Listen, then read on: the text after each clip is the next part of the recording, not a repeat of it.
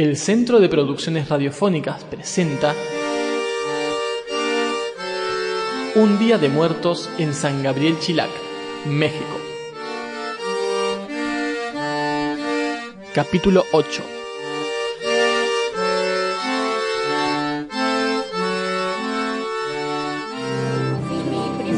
primo es el que hace los arreglos, el que adorna, y mi tía es la que pone la ofrenda. Ajá. Siempre los dos se ayuda. Ey, Hazel, guarden silencio por favor porque va a entrevistar aquí el Gracias. joven. Siempre es la mujer la que termina poniendo la, la ofrenda, ¿o no? Mande. Siempre es la mujer la que... Ándele, la mujer siempre. ¿Y por qué es eso? Pues la tradición. La tradición, sí, también mi esposo, pero él ahí sentadito. Yo y mis hijos somos los que ponemos la ofrenda, pues. Sí. Lourdes Ortega. A ver, David.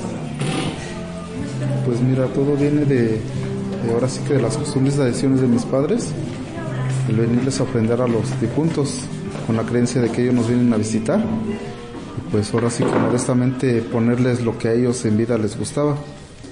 Ahorita ya nada más es este, pues con el respeto que ellos se merecen, recibirlos con alegría, con regocijo. Que es lo que ves ahorita tú aquí. Este, hablando de San Gabriel Chilac, pues, prácticamente es como que un festejo festejo ya no tanto a la muerte sino a los difuntos y recibirlos con flores no con este con cirios que tú ves aquí también los que tienes aquí enfrente mira que se supone que más que este eh, dependientemente de un cirio o una veladora que pueda hacer es la luz para iluminarles el camino hacia hacia esta su casa de ellos no en este caso a mis abuelos por parte de mi madre y de mi padre que ambos este ambas parejas ya ya no están aquí y de ahí pues vienen siendo mis tíos también algunos tíos que ya también partieron. Pues, Pues así le como que su cigarrito, su este tequila y como mi suegra le gustaba mucho la maicena, le pongo sus cajitas de maicena. Ella lo comía así en polvo, así se lo comía. Sí. el papel picado ¿no? independientemente de qué material sea o qué figura sea O sea que nosotros empezamos a poner la ofrenda en la mañana, para que ya, bueno, nosotros la creencia que tenemos, para que a, a mediodía, a las 12 en punto, ya uno pone la, el incienso, les ofrece uno a los difuntos y la ofrenda, como le vuelvo a decir, lo que a ellos les gustaba, el plátano, la manzana, la guayaba, la ciruela, las ciruelas amarillas. Ellos, ellos les gustaba eso y eso les ofrece uno. Y veo ahí una bruja, puede ser de Halloween, ¿eso? Eh, sí mis sobrinos ahí ya quieren Los también las niños cosas de hoy, pues, sí. sí ¿Cómo convive eso? ¿Verdad? Halloween. Los niños prácticamente ahí es como que ya también es por curiosidad, o por- pero realmente no, o sea, lo que le estamos inculcando nosotros es esto, ¿no? Pero sí distinguir también lo que viene siendo Halloween y Día de Muertos, Ajá. que ellos también ya lo traen, digamos que de la escuela, ¿no? Porque sí hemos visto que sí también les tratan de, de enseñar que, tratar de diferenciar, ¿no? Que sí Que se no ha estado mezclando mucho lo pues. que es el Halloween, pero para eso venimos aquí al pueblo, para, para así que rescatar las tradiciones más que nada. A mediodía le digo, les ofrecemos la, las velas, su frutita. Platicamos como, con ellos como si estuvieran ellos aquí conviviendo con nosotros. Sí, y ya rezamos el rosario. El molito lo ponemos con un olorcito así sabroso y todo. Y parece nada, se le va el sabor. Pues yo me imagino que pues llegan los difuntos, se llevan el olorcito, no se lo comerán, pero el olor sí.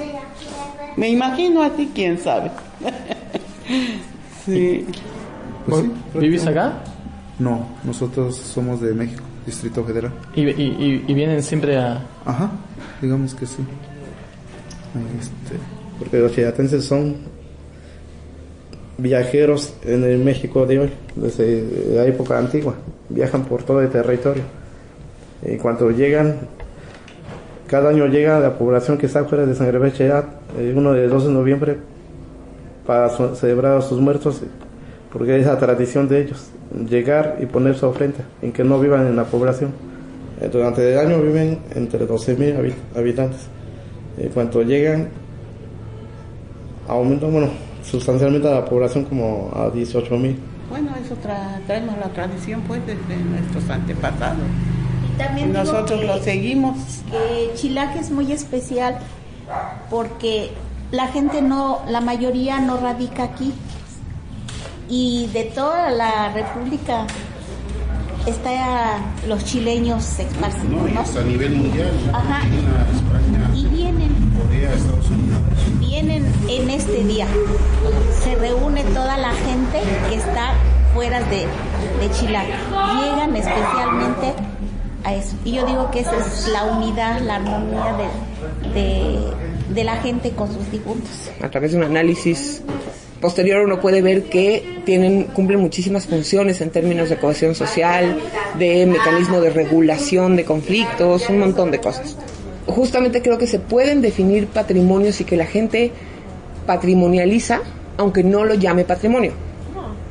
Vienen de Tabasco, de Chiapas, de Veracruz, de, de donde estén, pero este día aquí está.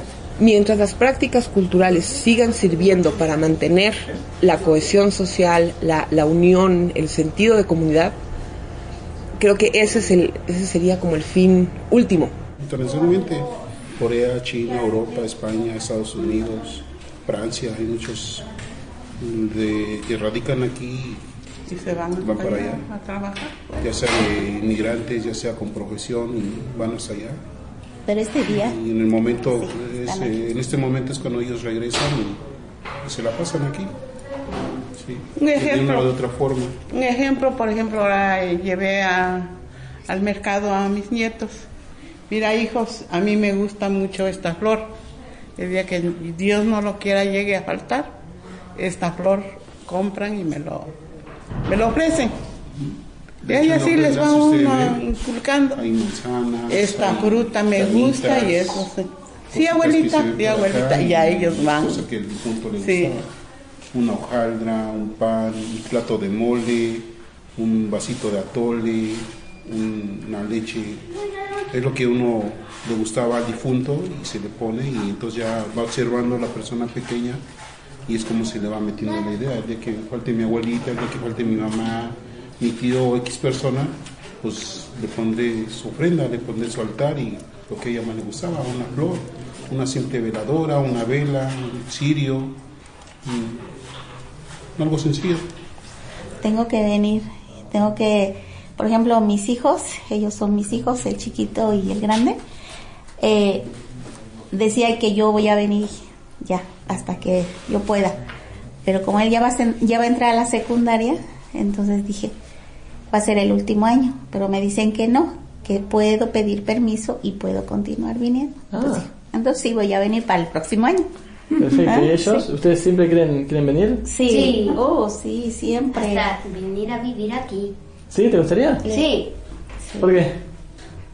Mm, porque hay mucha cultura y hay más que hay en México. ¿Ah, sí? ¿Te, te sentís más cercano de, de la cultura que- de Chilac que el... Ajá. Sí, por eso quiere estar aquí. Este es su pueblo, dice. Y también comentarte una, una anécdota que salió en un día de campo, justo en el que estaba, en un trabajo de campo en el que estábamos eh, documentando el Día de Muertos en Morelos. Les, como mi interés es en gran parte la migración, les preguntaba a la gente ahí en Morelos que si sus familiares en Estados Unidos ponían ofrendas. Y un señor me contestó así muy extrañado, no. Como para qué van a poner la ofrenda allá si los difuntos regresan acá. Entonces, lo que, si uno lo ve desde Estados Unidos, lo que podría, pudiera parecer una pérdida cultural, porque, ah, no, ya no ponen ofrenda, en realidad no. Se preserva el significado de que los muertos regresan a su casa. Es la fiesta más grande en Chilac, el Día de Muertos. Una fiesta tradicional porque donde nos reúne todos, tanto como convivir con los fieles difuntos y recordarlos, más que nada recordarlos. Y convivir con la familia que tenemos viva todavía. Vienen personas de fuera. Así ahorita llegaron mis sobrinas de Córdoba, mi hermana de Veracruz, otro sobrino de Veracruz, mi hermana otra que llegó de Tabasco.